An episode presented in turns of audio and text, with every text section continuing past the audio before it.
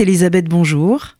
Bonjour Paul. Alors Elisabeth, deux pans donc euh, euh, qu'on peut déterminer lors de euh, cette visite d'Emmanuel Macron en Israël, en compagnie donc de 40 chefs d'État et, de gouvernement. on va commencer tout de suite par le, dossier iranien parce que c'est là que les dissensions se sont montrées les plus claires, avec d'un côté un Benjamin Netanyahou dans un discours particulièrement ferme, qui faisait écho d'ailleurs au discours américain du vice-président Mike Pence, et puis d'un autre côté Emmanuel Macron euh, beaucoup plus euh, modéré, on va dire, et réaffirmant finalement son attachement à ces accords. Alors si vous permettez, je vais commencer par euh, Netanyahou. dont on était heureux hier d'entendre la fermeté, parce qu'autrement, nous étions dans, dans un monde de bisounours pour commémorer ces 75 ans d'Auschwitz.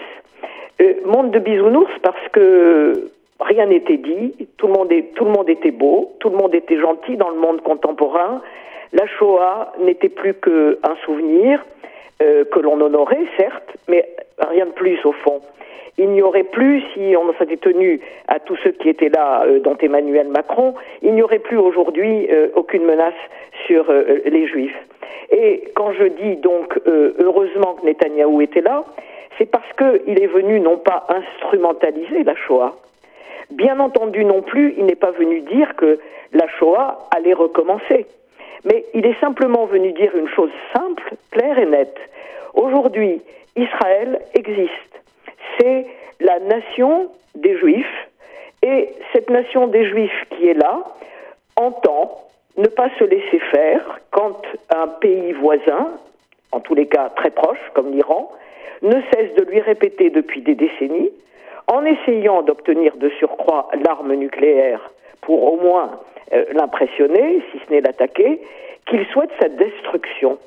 Et je dois dire que j'étais quand même assez épatée en regardant tout ça hier, parce que c'est aujourd'hui Netanyahou que l'on attaque en disant qu'il a fait un discours très politique, etc.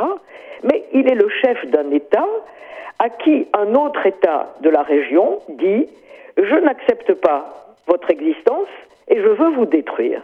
Alors, M. Macron et tous les autres sont extrêmement gentils d'expliquer qu'il ne faut rien instrumentaliser, mais il y a une réalité dont il faut tenir compte, et grâce soit rendue à Netanyahou de l'avoir fait hier avec fermeté et calme.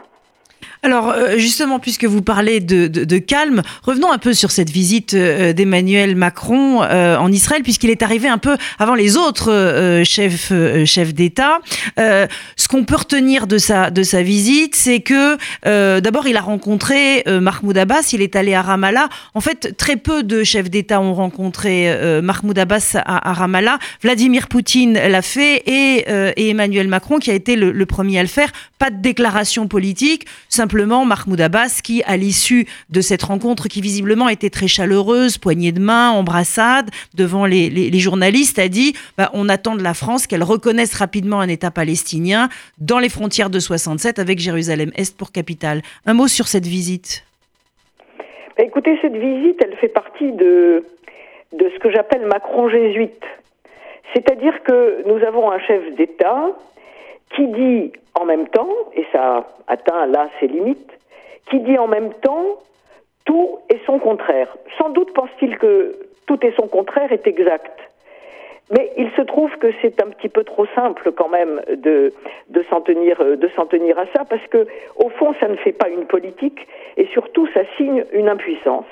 Alors, dans ce voyage, si on analyse euh, euh, tout ce qui s'est passé du côté d'Emmanuel Macron euh, pendant ces, journées, on se rend compte qu'il a, au fond, fait de l'équilibrisme vis-à-vis de toutes ces, de toutes ces cibles, et notamment électorales, et particulièrement, évidemment, électorales en France, ça c'est clair.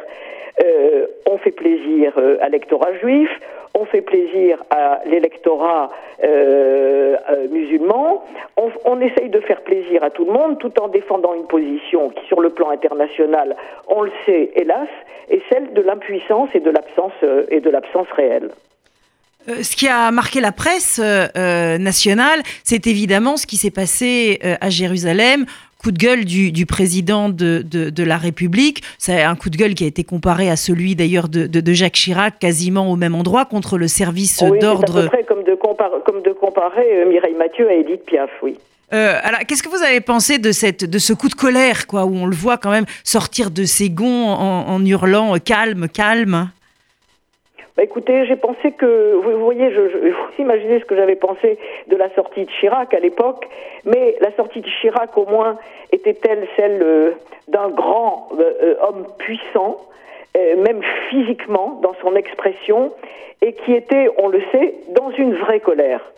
Celle-ci, c'était celle d'un d'un jeune homme euh, bah, qui au fond euh, avait l'air d'avoir une humeur.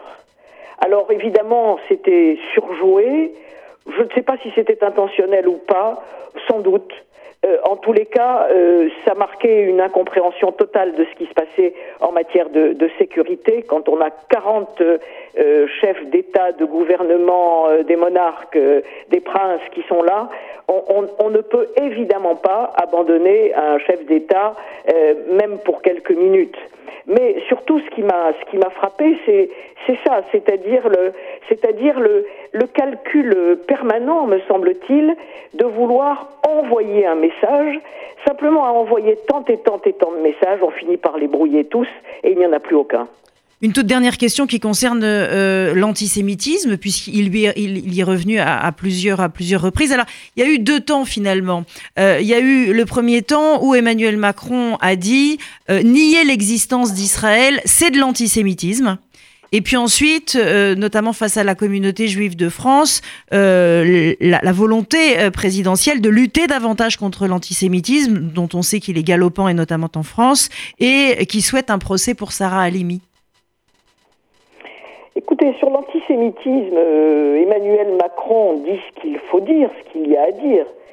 Euh, le problème, c'est que euh, il est au pouvoir maintenant depuis trois ans et, on ne voit pas tout à fait bien ce qu'il a engagé comme politique profonde, réelle, sérieuse, même si elle est très difficile, contre l'antisémitisme.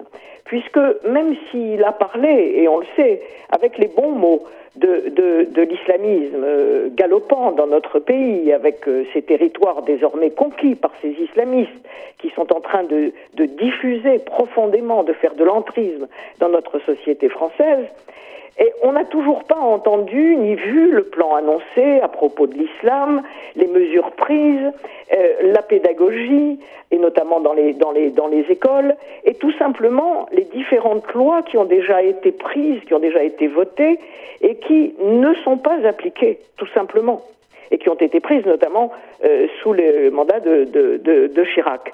Alors, sur l'antisémitisme, je vais dire les mots sont bons, et puis c'est comme souvent, on attend les actes.